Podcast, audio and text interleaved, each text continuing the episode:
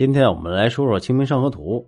《清明上河图》是北宋画家张择端创作的风俗画，是他仅存的传世精品，也是中国十大传世名画之一，属于国宝级的文物，被誉为中华第一神品。作品是采用了散点透视构图法，生动的记录了中国十二世纪北宋都城，也就是今天的河南开封。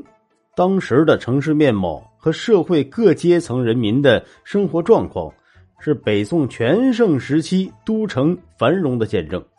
那这幅画的诞生呢，是有一个传说的。传说当年在北宋东京，也就是今天我们开封，有一个相国寺，在相国寺里头呢，就住着一些靠着给寺院绘画而且谋生的一些民间的画师。这些画师里头就有一个青年的画师。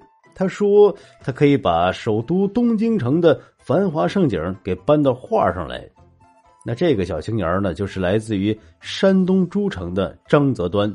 张择端住在相国寺的香积厨里头，潜心作画。那就有这么一天吧，宋徽宗赵佶在皇家卫队的护卫下，声势浩荡的就来到相国寺上香。赵佶呢也听说了，在相国寺里头就住着这样一位才华横溢的年轻画师。赵佶呢就让宰相蔡京去了解情况。要说宋徽宗赵佶和宰相蔡京这老哥俩呢，他俩是有共同的爱好，那就是喜欢绘画，而且呢也都是绘画的高手。蔡京这么一了解啊，说张择端确实水平很高，于是呢，宋徽宗赵佶。就让他把张择端给招进了翰林院的画院，亲自命题让张择端绘画北宋东京的繁华盛景。张择端被招进了宫中的翰林院画院，但是他提出来，我不能在皇宫里头作画，要求在安静的农舍中作画。宋徽宗一听，这也不是什么大事那行吧，就同意了他要求。然后呢，就让蔡京给张择端在北宋东京都城的郊外。找了一处安静的农舍，从此张择端披星戴月的潜心作画。可能谁也没想到，这幅北宋东京的繁华盛景，竟然是在郊外的偏僻农舍中完成的。那这幅画创作完了之后呢，宰相蔡京就把张择端绘画的长卷呈给了宋徽宗赵佶看。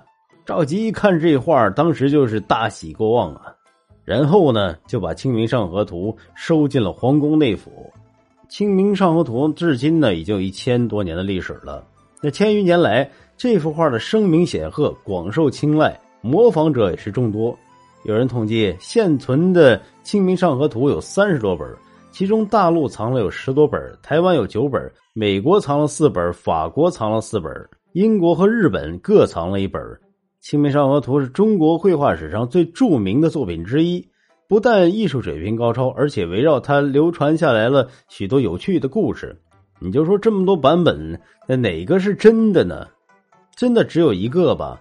那经过众多学者专家对专题的研究，大家意见基本是一致，认为现藏在北京故宫博物院的这幅是原作，其他的同名画作均为后来的摹本。或者是委托张择端的遗造本。